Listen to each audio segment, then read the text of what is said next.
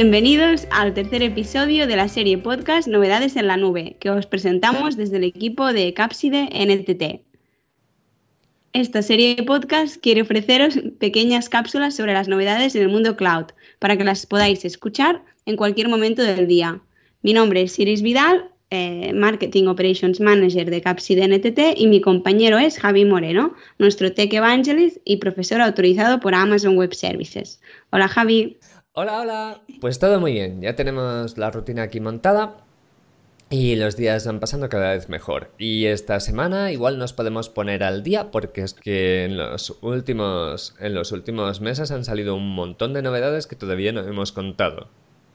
Qué bien, ¿no? Pues venga, vamos a, por ellas. La primera que queríamos explicar tenía que ver con una nueva región, ¿verdad? Sí, uy, tenemos región nueva y encima la tenemos cerquita, en Europa, en Italia, en Milán en concreto. Eh, claro, ha coincidido también con todo lo del COVID-19, con lo cual los pobres italianos están haciendo las celebraciones, pero en aislamiento. Pero por fin tenemos otra región más que se sumará a la que también se abrirá en España, en Aragón. Y eso siempre está bien porque puedes reducir latencias, porque tienes los servicios que puedes redundarlos en más regiones dentro de Europa, tienes más elecciones eh, de qué región elegir. Sí que perfecto. Una más. Me parece que con esta deben ir ya por unas 24 más o menos incluyendo las dos de la administración norteamericana, pero sin incluir las secretas de la CIA. bueno, está genial saber que podemos contar con esta nueva región. Em, ¿Y qué más? ¿Hay algo nuevo acerca de S3? Sí, el, Simple Store Service, eh, Simple Storage Service, que es S3, que es probablemente mi segundo servicio preferido de toda AWS y que sirve para almacenar los objetos, los ficheros de la forma más natural posible en cloud, tiene ahora ya acceso a través de protocolo FTP. Bienvenidos a los 90 y solo tienes que pagar 200 euros al mes, más o menos, para poder usarlo. Pero la verdad es que es bastante importante porque en el fondo esto sirve para hacerle la vida más fácil a estas empresas que todavía están viviendo en los 90, que no nos engañemos que son un montón. Hay empresas muy grandes que tienen buena parte de su IT eh, que les sirve perfectamente, tradicional, que sus sistemas tradicionales les está funcionando perfectamente y no renuevan la tecnología porque tienen otras prioridades y no van a arreglar algo que ya les está funcionando. Bueno, pues esta es una manera de, si tienen sistemas de integración que consisten en algo tan sencillo y a la vez tan habitual y popular como dejar un fichero dentro de una carpeta de FTP cualquiera, ahora pueden cambiar la dirección a la que conectar ese cliente de FTP y directamente, automáticamente, se les van a quedar los ficheros en S3, con lo cual es una forma muy sencilla, muy rápida y muy directa de tener un quick win por unos 200 euros al mes que para el tipo de empresa al que va dirigido este servicio es equivalente a nada, les da lo mismo pagarlos que no pagarlos. Y es algo que hace mucho más sencillo el trabajo para, para ellos y más atractivo. Y al final hay que recordar que lo que estás pagando no es por hierro, no estás pagando por un servidor, lo que estás pagando es por el servicio.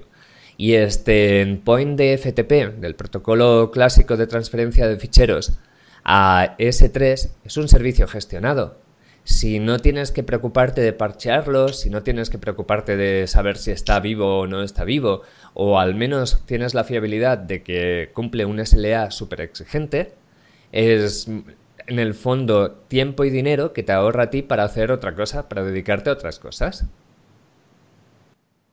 Perfecto, pues muy interesante tomar nota, sobre todo si estáis trabajando en una de estas empresas y, comentarlo internamente, porque realmente, como os explicaba Javi, puede tener muchas ventajas.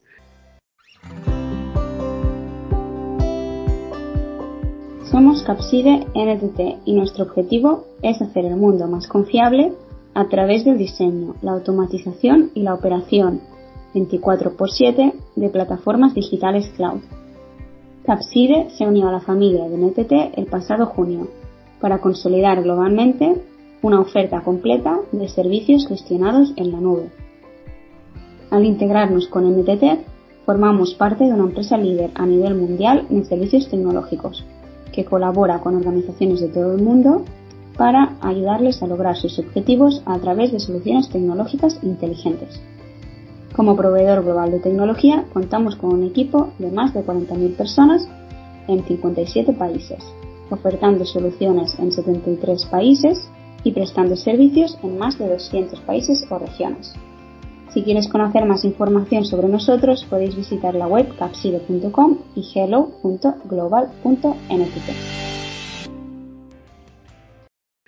Y Javi, hay otra cosa que tenías muchas, muchas ganas de contarnos. ¿Qué era? Oh, que por fin tenemos máquinas de generación 6.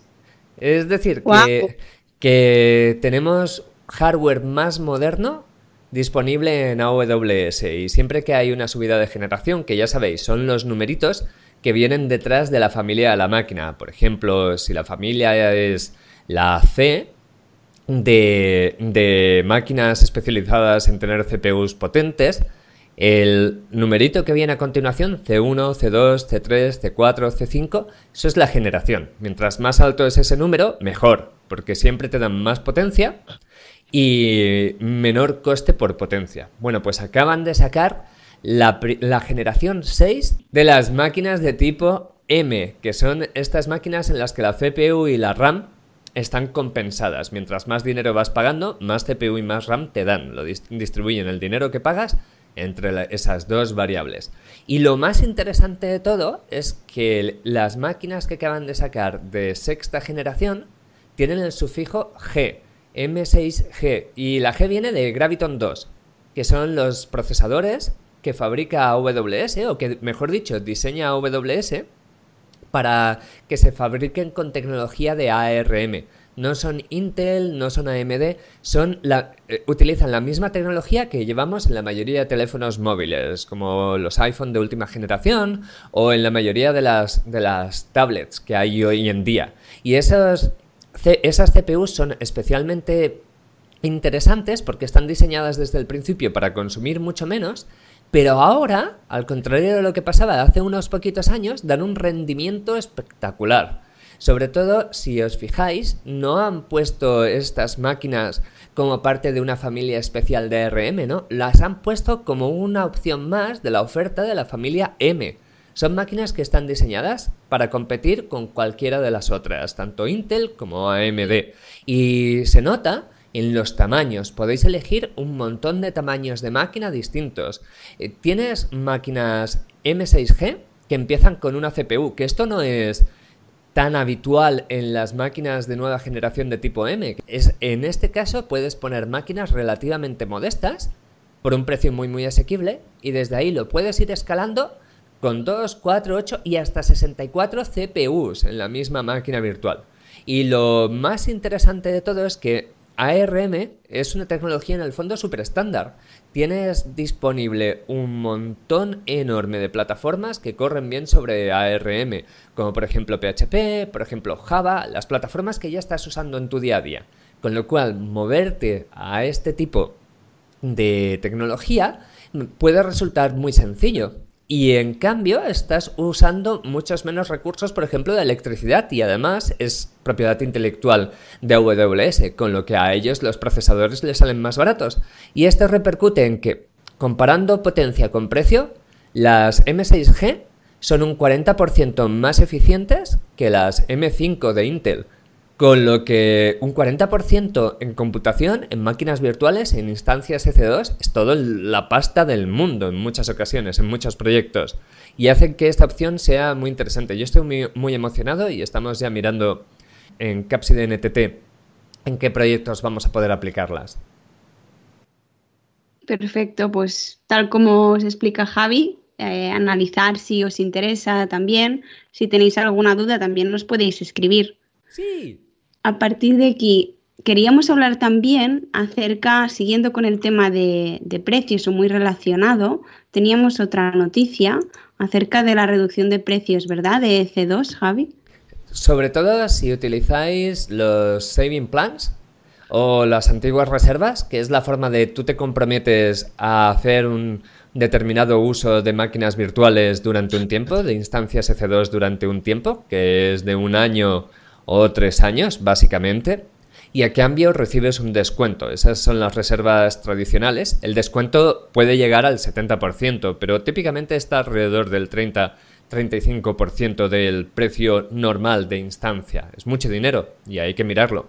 Y los saving plans es la nueva versión de las reservas, que son más fáciles de entender y no necesitas dos carreras para aclararte sobre cómo qué es la solución más óptima. Por ejemplo, los saving plans Plans, una de las cosas que tiene es que si quieres te hacen el descuento simplemente por el total de la factura, que es lo que es un descuento en la mayoría de los eh, mercados del mundo. Tú gastas tanto, pues tanto de descuento. Lo bonito es que Amazon ha bajado el precio de tanto de las reservas como de los saving plans.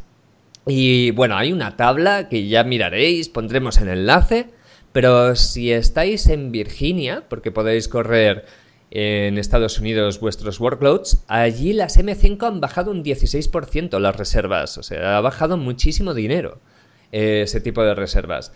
Y en Europa, en Europa de media más o menos, las nuevas reservas van a costar un 10% menos, que también es mucho dinero. Es al final de año puede ser puede ser mucho. Esto también de rebote hace pensar que igual no sigue siendo la mejor idea hacer reservas o saving plans a tres años y quedarte con las de un año, porque si no, no puedes ir aprovechando estas bajadas que hay. Tienes que tener muy, muy, muy claro que las reservas a tres años te van a compensar, aunque cada vez sean más flexibles. Y, bueno, echarle un ojo y miradlo, porque realmente siempre hay una capacidad de máquinas que no puedes apagar mientras la empresa esté funcionando. Y esa capacidad base la tienes que reservar o estás quemando billetes. De hecho, AWS, si miráis el Trusted Advisor, te lo va a decir. Te va a decir, oye, aplica reservas o saving plans a esta flota de máquinas, a este tipo de máquinas en tales lugares no quieren quedarse con ese dinero. Optimizad por allí, que a veces corremos mucho, pero no corremos en la dirección que deberíamos. Gracias por el consejo, Javi. Ya sabéis, mirarlo con atención porque optimizar eh, es, muy importante. Y acerca del Simple Email Service, ¿hay alguna novedad? Mm. Es el Simple Email Service, quizás no lo hayáis utilizado directamente, pero es probablemente la forma más, probablemente no, es la forma más barata de enviar mails que existen en el mundo. Es un servicio de envío de mails que tiene una calidad muy buena y que tiene una capacidad también alta. Puedes llegar a mandar 11 mails por segundo, que puede parecer poco así dicho de esta manera, pero que es un millón de mails al día en el fondo. Y que sobre todo, y lo más importante, esos emails, si lo haces bien, no acaban en la bandeja de spam de tus, de tus receptores. Y si, y si lo haces mal, Amazon te va a echar del servicio. Así que es un servicio que tiene la calidad de recepción bastante garantizada. Bueno, pues el Simple Email Service tiene varios detalles que no son del todo obvios, pero que es importante conocerlos. Uno de ellos es que en Europa deberías utilizar el endpoint de Irlanda para enviar los mails por no comprometer la GDPR, por no tener problemas legales.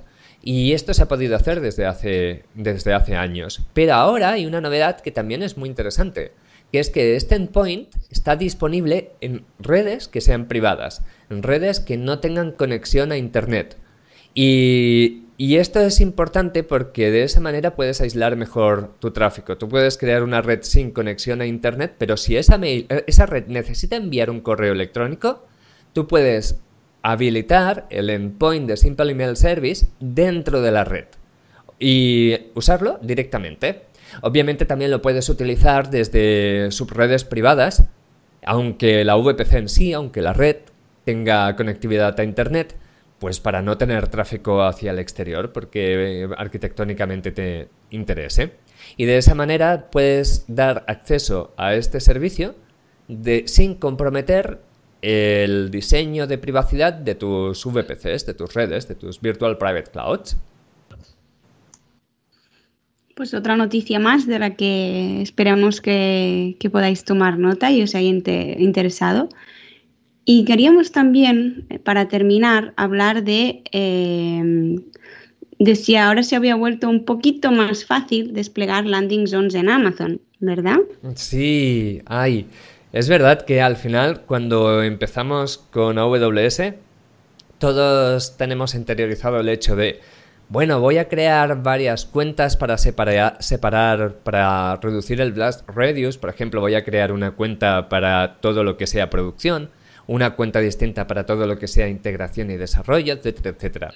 Pero rápidamente con el tiempo, y si estás en una organización compleja, en cualquier corporación o simplemente una organización que tenga varios departamentos y haya que gestionarla de una forma organizada, te das cuenta de que tienes que ir montando más y más cuentas. Una cuenta para llevar la seguridad, una cuenta probablemente para los troncales de conectividad, de redes, una cuenta para bla bla bla bla, incluso una cuenta para cada uno de tus desarrolladores y desarrolladoras para que puedan hacer experimentos, porque acordaros que las cuentas son gratis, tú puedes crear todas las que quieras.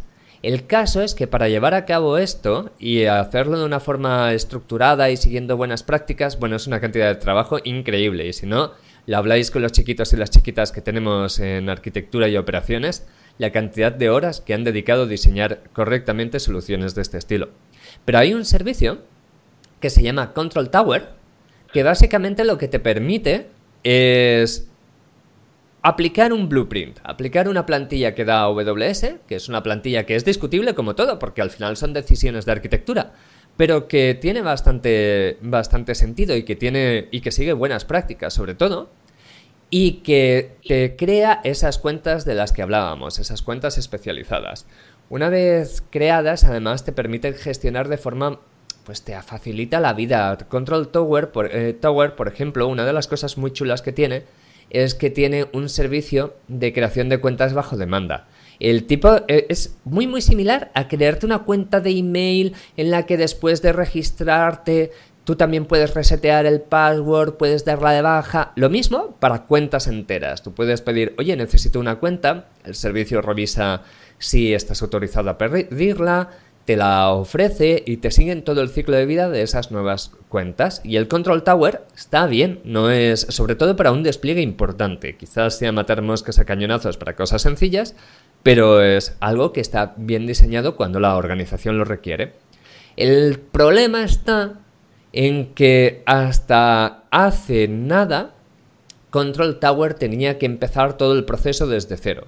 Y se hacía complicado, relativamente complicado, integrar cuentas dentro de un nuevo control tower y sobre todo se hacía imposible utilizar el servicio que se llama Organizations, que Organizations es la forma que tiene AWS de gestionar grupos de cuentas. Y desde hace muy, muy, muy poquito ya es posible solucionar eso. O sea, ya podéis utilizar Control Tower con una cuenta de Organizations prefabricada. Y, es algo que es interesante porque te evita tomar decisiones incorrectas, aunque como siempre consultadlo, eh, porque hay escenarios en los que Control Tower no es la mejor solución. Bueno, otra herramienta que, que podéis tener en cuenta. Y ahora sí, para terminar, queríamos comentar acerca de EBS Multi-Attach.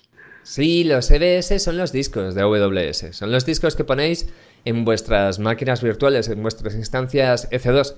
Si esta noticia, que básicamente lo que te dice es que ahora ya puedes conectar el mismo disco a varias máquinas que estén dentro de la misma availability zone, es decir, es, bueno, básicamente los discos solo existen dentro de una availability zone en las que divides cada región. Pero ahora puedes conectar el mismo disco a varias máquinas simultáneamente. Esto solo funciona con uno de los tipos de discos, con el Provision IOPS, que son los discos de alto rendimiento. Pero bueno, puedes hacerlo. Típicamente, además, es, es algo que necesitarás si lo vas a conectar en varias máquinas. Si esto nos lo hubiesen dicho hace unos años, habría sido mucho más emocionante, porque había menos, menos servicios como el Elastic File es, System que hemos estado viendo en los capítulos anteriores. Pero aún así, se le pueden encontrar casos en los que quieras tener el mismo disco compartido. Eso sí, magia no hace esto. Es decir, lo único que hace es en mi cabecita lo que hace es enchufar el mismo disco con cables a varias máquinas distintas. Obviamente esa no es la realidad, pero en mi cabecita a mí me gusta imaginármelo así. Lo que no te va a hacer es evitar que cada máquina quiera escribir a la vez o quiera leer simultáneamente desde sitios que se están modificando. Solo tienes que hacer tú desde el sistema operativo. Con lo cual no es trivial, porque no todos los sistemas de file systems eh, son capaces de gestionar esto. De hecho, la mayoría eh, no lo son.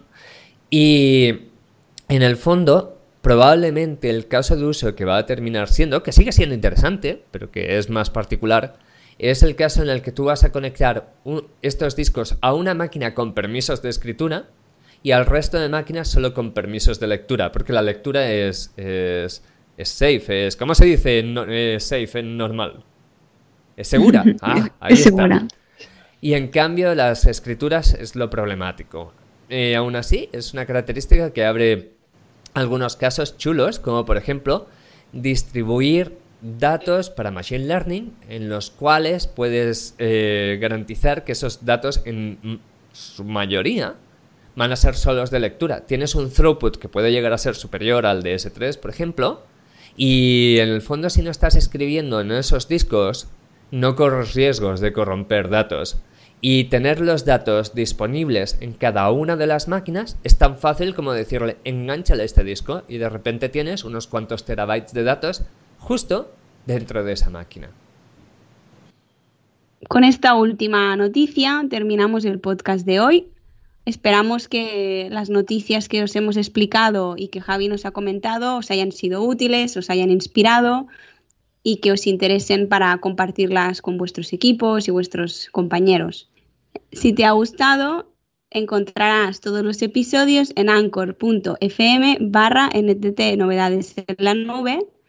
Si quieres estar al día sobre nuestras actividades, workshops o noticias, síguenos en el Twitter arroba capside y también en las redes sociales de NTT Managed Services. Además, si quieres escribirnos y decirnos qué temáticas cloud te gustaría eh, que habláramos en próximos episodios, puedes hacerlo al email hello.capside.com. Muchas gracias por escucharnos. Hasta luego.